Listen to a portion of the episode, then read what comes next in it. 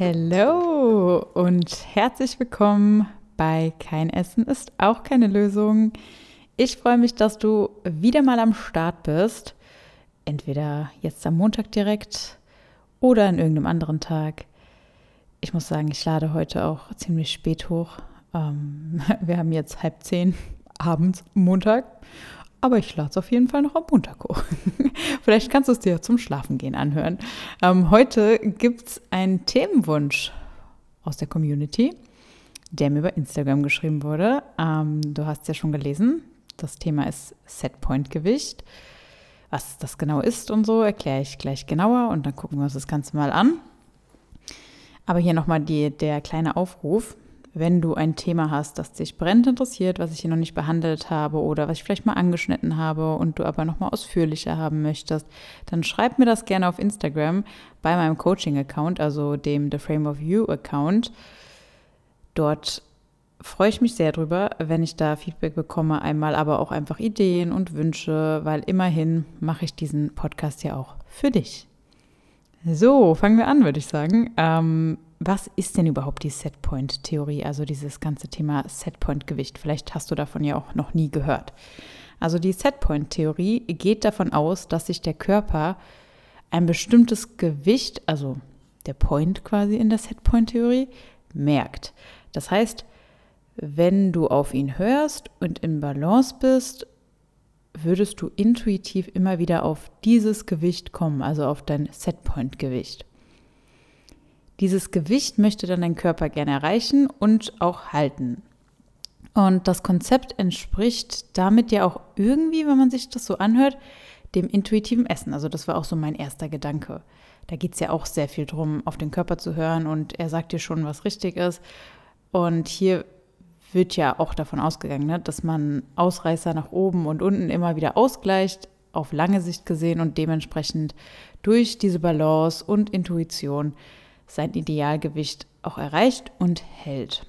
Die Setpoint-Theorie besagt aber auch, dass das menschliche Körpergewicht genetisch programmiert ist, also quasi vorprogrammiert ist und durch äußerliche Maßnahmen nur schwer zu verändern ist. Das heißt, dein Setpoint-Gewicht ist jetzt zum Beispiel 60 Kilo, sage ich jetzt einfach mal, dann würde es dir enorm schwer fallen, auf Dauer irgendwie 57 oder 55, sage ich mal, zu wiegen, ähm, ja, oder auch mehr zu wiegen. Prinzipiell finde ich das Konzept schon einleuchtend irgendwo. Also, ob es jetzt aber genau dieses Gewicht gibt, also genau die 60 Kilo zum Beispiel, das wage ich jetzt zu bezweifeln. Aber meistens, wenn man sich jetzt was durchliest zu dem ganzen Thema Setpoint, dann wird auch, ja, wird auch von einem Gewichtsrahmen gesprochen und nicht immer von einem genauen Gewicht. Mal ganz davon abgesehen, dass es eh nie so genau geht, weil man ja schon allein Schwankungen hat im Zyklus, ähm, von der Tagesform, von so vielen Umständen. Ähm, und die eine war gesagt das, die andere sagt das. Also äh, das kann man ja sowieso nicht so genau münzen auf eine Zahl. Ich habe das Ganze jetzt aber nochmal natürlich genauer recherchiert und mir verschiedene Quellen auch angeguckt und ja, was Leute dazu sagen, was da wirklich ähm, Stand der Wissenschaft ist und so weil ich natürlich jetzt nicht nur erzählen will, was ich darüber denke, sondern auch, ja, was andere darüber denken, was da so generell zugesagt wird und was eigentlich so dafür spricht und was dagegen. Fangen wir doch mal an mit dem dafür. Und das ist eigentlich so das Offensichtlichste. Also der Körper will ja eigentlich immer in einem angenehmen Zustand sein, sage ich jetzt mal. Also in Balance, wo der Energieverbrauch ungefähr so ist wie die Energiezufuhr. Angenommen natürlich, dass ihr, ähm, ja, dass du bei einem normalen Gewicht bist, also bei einem Normalgewicht. Das heißt, der Körper reguliert nicht unbedingt das Gewicht an sich, sondern eher die Energiezufuhr, wenn man mal so weiterdenkt. Aber prinzipiell spricht das natürlich dafür, ne, dass man ja auch merkt, wenn man sich wirklich mal mit intuitivem Essen auseinandersetzt oder sich auch mal Kinder anguckt, die intuitiv essen und jetzt nicht irgendwie nur Mist ähm, aufgetischt bekommen, die hören auf, wenn sie satt sind ne, und die fangen an, wenn sie hungrig sind und wenn sie keinen Hunger haben, dann essen sie in der Regel auch nicht. Das heißt, das spricht schon mal dafür, ne, dass man das irgendwie auch kennt, so aus der Praxis oder auch so aus der Kindheit oder auch von früher vielleicht, wo jetzt nicht überall ja, ein Supermarkt um die Ecke war und vor allem nicht so viel Verarbeitetes ähm, vorhanden war. Jetzt kommt aber so ein bisschen auch was dagegen spricht. Und das ist einmal natürlich, dass Hunger und Sättigung ausgelegt sind auf unverarbeitete Lebensmittel, also diese Gefühle von Hunger und Sättigung, diese Mechanismen im Körper. Weil früher gab es ja auch gar nicht so irgendwie äh, krasse, ja, krass verarbeitete Lebensmittel wie Chips oder Pizza mit fünf Kilo Käse drauf und sowas. Ähm, für den Körper ist es also super schwer, auch Sättigung zu erkennen. Ne? Also wenn stark verarbeitete Lebensmittel einfach viel weniger Volumen für die gleiche Kalorienanzahl im Vergleich zu unverarbeiteten natürlichen Lebensmitteln haben. Also das Magenvolumen ist zwar nicht der einzige Messwert oder der einzige Faktor, den der Körper für das Hunger- und Sättigungsgefühl nutzt, jedoch schon ein sehr, sehr wichtiger. Also das habe ich ja gerade auch schon davor so ein bisschen angesprochen. Es ist schon relevant, ne, dass heutzutage die Umstände auch so ein bisschen anders sind und dass auch das ein großer Faktor ist, warum viele Leute zunehmen. Weil wenn sie mal anfangen, einfach nur unverarbeitet zu essen, nicht, dass ich sage, dass man das muss, aber wenn man wirklich nur unverarbeitet ist, dann wird man einfach viel schneller satt, weil man isst halt viel größere Mengen. Und ähm, das sollte man natürlich auch beachten, dass diese Intuition oder dieses, was der Körper, der Körper weiß schon, wie er sich zu regulieren hat, ja, natürlich, aber wir machen es ihm auch sehr schwer heutzutage mit dem, was wir natürlich auch ähm, zu uns nehmen ne? und die ganzen Lebensumstände. Das muss man auch irgendwo dazu sagen. So, der zweite Punkt, der eigentlich eher dagegen spricht, ist, wenn du abnimmst, ändert sich ja auch dein Grundumsatz, da du ja weniger Gewicht mit dir rumschleppst. Also bei 1, 2 Kilo macht das jetzt nicht so viel Unterschied. Bei 10 oder 20 Kilo, die man abgenommen hat irgendwie, jedoch schon. Also wenn man davon ausgeht, dass der Körper immer eine Balance zwischen Kalorienzufuhr und Verbrauch erreichen will, hätte er dann eigentlich keinen Grund wieder zuzunehmen wenn du auf deinem neuen Verbrauch isst. Also wenn du dann nicht krass immer noch im Defizit bist, sondern wirklich den Verbrauch, ähm, ja, dann wirklich deinen Verbrauch abdecken würdest, dann hätte er eigentlich theoretisch keinen Grund, warum er nochmal nach oben gehen sollte. Also wir reden hier immer noch von Normalgewicht, ne? Also das will ich nochmal dazu sagen. Ich rede jetzt nicht davon, dass man irgendwie sehr, sehr stark im Untergewicht ist. Das ist nochmal eine ganz andere, extremere Situation. Also, was mir dann auch noch eingefallen ist, so was eigentlich eher dagegen spricht, ist, Essen hat meiner Meinung nach sehr viel mit Gewohnheit zu tun. Also ich merke das ja auch in meinem Coaching bzw. jetzt Mentoring. Ne? Also Essen hat so viel mit Gewohnheit zu tun. Und nicht nur bei meiner Arbeit merke ich das, sondern auch einfach so im Umfeld. Ne? Also auch Thema Veganismus. Das ist ja auch, warum sträuben sich so viele dagegen? Ja, aus Gewohnheit, nicht weil die das geil finden, Tiere zu töten. So. Also niemand sagt wohl oder kaum einer sagt wohl, ja, nee, also vegan kann ich nicht machen, weil äh, ich mag das total gerne, Tiere zu quälen. So eher nicht. Ne? Das ist dann meistens doch eher die Gewohnheit. Oft ist ja nicht mal so, dass jemand sagt, okay, nee, das schmeckt mir einfach überhaupt nicht. Ich habe das total viel ausprobiert und schmeckt mir einfach alles nicht. Ich esse einfach nicht gern Gemüse, nicht gern Obst, keine Hülsenfrüchte, alles total ekelhaft. Das sagt kaum einer. Das ist dann eher so, ja, ich bin es aber so gewohnt, äh, diese Gerichte zu, zu kochen, zu essen. Es geht einfach schneller, ist einfacher, man muss nicht diskutieren. Ähm, alle anderen machen das auch so, mein Umfeld macht das so. Oder ähm, ja, ich liebe einfach dieses Essen, ich liebe Käse, Klassiker.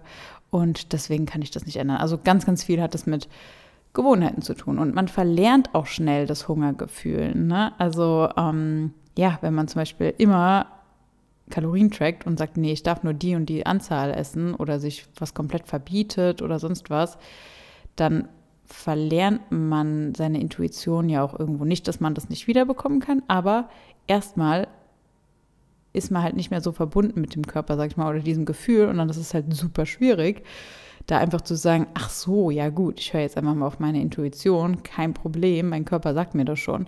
Man muss sich schon damit beschäftigen ne? und auch ähm, dann wieder das erlernen. Und ja, da kann man vielleicht dem Körper noch nicht ganz so wieder vertrauen am Anfang, wenn man das stark beeinflusst hat oder stark gegen den Körper die ganze Zeit gearbeitet hat. Also dieses Gewohnheitsthema ist für mich ein Punkt, was eher gegen diese Setpoint-Theorie spricht. Und ein ganz wichtiger Punkt, was ich jetzt auch bei meiner, bei meiner Recherche ähm, rausgefunden habe, also es gibt gar keine Beweise so richtig für diese Setpoint-Theorie. Die Forschung ist da zwar so dran, aber so richtig bewiesen ist da nichts wirklich. Also da kann man jetzt auch nicht sagen, dass da irgendwie eine Datenlage wäre, die, ähm, ja, die wirklich fundiert wäre. Also wenn ich mir jetzt die ganzen Punkte angucke, kann ich nur als Fazit sagen, ich bin total der Meinung, dass intuitive Ernährung an sich funktioniert, vor allem wenn man sich mit Ernährung etwas auskennt. Also ich finde, das sollte immer so die Basis sein. Oder wenn das nicht der Fall ist, dann ähm, sich generell einfach relativ unverarbeitet ähm, ja, ernährt. Es gibt natürlich immer wieder Ausnahmen, ne? aber so prinzipiell, dann funktioniert intuitive Ernährung eigentlich super. Und sicherlich hat der Körper auch einen Bereich, den er bevorzugt. Das ist dann halt das Normalgewicht. Ähm, wobei, da muss man auch sagen, das äh, Normalgewicht ist nicht immer dein ideales Wunschgewicht. Also wenn es gibt ja einen Normalgewichtsbereich, wenn man sich so auch anguckt, wo der Arzt jetzt sagen würde quasi oder die Ärztin, hey, da bist du voll im Normalbereich. Ähm, das heißt ja nicht immer, dass das dein Idealbereich ist. Ne? Also wir haben ja auch einfach gesellschaftlich ähm, Ideale oder jeder hat auch seine eigenen Ideale. Ne? Also der eine denkt, okay, das ist mir zu dünn, der andere sagt mir, das, das ist zu dick, das sind zu viele Muskeln, zu wenig Muskeln. Also das hat ja auch jeder so seins. Und ja, da ähm, glaube ich schon, dass es einen Bereich gibt, den der Körper bevorzugt. Und das ist einfach der Bereich, wo er gesund und gut funktionieren kann und vor allem langfristig halt auch. Ne? Ähm, jedoch denke ich, dass Ernährung, wie gesagt, einfach super viel mit Gewohnheit zu tun hat und man Intuition auch eben unterdrücken kann. Durch zum Beispiel krasse Diäten oder auch durch Muskelaufbau. Ähm, bei Muskelaufbau ist es jetzt auch nicht sehr intuitiv, wenn man sagt, okay, ich will jetzt mehr Muskeln aufbauen, die einfach nur der Optik eigentlich dienen und jetzt nicht wirklich für die Funktion zum Überleben. Das braucht der Körper jetzt nicht unbedingt. Also das ist jetzt nicht sehr intuitiv.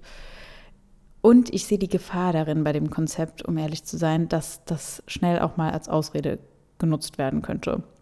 Einfach um ungesunde Essgewohnheiten ähm, ja, zu verteidigen quasi, damit man die nicht verändern muss. Also aller äh, Glaubenssatz wie, ich bin halt eben so, Klassiker. Und dann könnte man einfach sagen, ja, ich bin halt eben, das ist halt mein Setpoint-Gewicht so. Ähm, obwohl man irgendwie 50 Kilo Übergewicht hat. Und dann, dann finde ich es halt eher kritisch. Ne? Wie gesagt, ich rede hier nicht von, wenn man im Normalgewicht und irgendwie so seiner Meinung nach äh, eins, zwei Kilo zu viel auf den Hüften hat. Aber sonst super fit, super gesund ist und ähm, sich eigentlich auch gesund ernährt, davon rede ich nicht. Ne? Ähm, da äh, will ich jetzt auch gar nicht drüber diskutieren also ich will damit, wie gesagt, einfach nicht sagen, dass jeder ein Gewicht X haben soll oder ein Schönheitsideal X entsprechen muss. Aber wenn man sich zum Beispiel halt einfach ungesund ernährt und dem Körper auf Dauer damit einfach nichts Gutes tut, ist es natürlich leichter zu sagen, ja, das ist mein Setpoint-Gewicht. Da kann man nichts dran ändern, als dann wirklich was dran zu ändern. Ne? Und das ist für mich so der Faktor, wo ich sage, okay, das ist schon, ein bisschen gefährlich bei der Theorie, wenn man das so, ähm, ja, wenn man das so breit tretet. Breit tritt. Das war kein Deutsch. ähm, und ja, wie gesagt, ich denke, es hat einfach super viel mit Gewohnheiten zu tun und ähm, die jemand einfach nicht verändern will oder ja, die jemand nicht bereit ist zu verändern, dann eher. Das Problem bei Diäten ist ja oft eher auch nicht die Diät an sich, also nicht das Abnehmen an sich, je nachdem welcher Punkt, also wo man gerade steht. Wenn man halt wirklich Übergewicht hat, dann ist das Abnehmen an sich ja kein Problem, sondern tut dem Körper ja dann eigentlich eher erstmal gut, sondern eher, wie sie oft durchgeführt werden. Also, dass sie einfach viel zu radikal durchgeführt werden, einfach falsch, ähm, falsch durchgeführt werden mit einem Ernährungsstil, der auf Dauer einfach nicht aushaltbar ist und nicht gesund ist. Natürlich kann und will der Körper dieses Verhalten dann nicht auf Dauer durchhalten das muss aber nicht unbedingt etwas mit dem Gewicht zu haben, äh, mit dem Gewicht zu tun haben, sondern eher mit der zu niedrigen Kalorienzufuhr. Also wie vorhin schon erwähnt, die Kalorienzufuhr sollte mit dem Verbrauch übereinstimmen auf Dauer gesehen.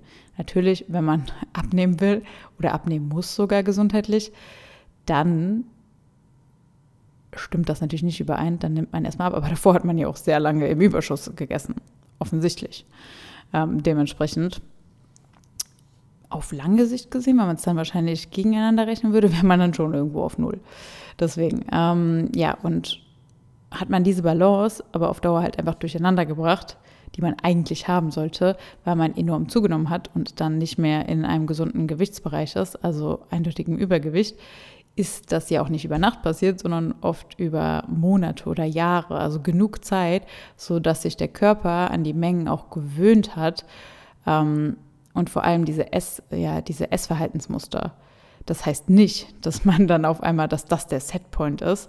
Ähm, weil man dann irgendwie zwei, drei Radikaldiäten angefangen hat, sie nicht durchgehalten hat und, dann sagen kann, ah ja, vielleicht ist das einfach mein Setpoint.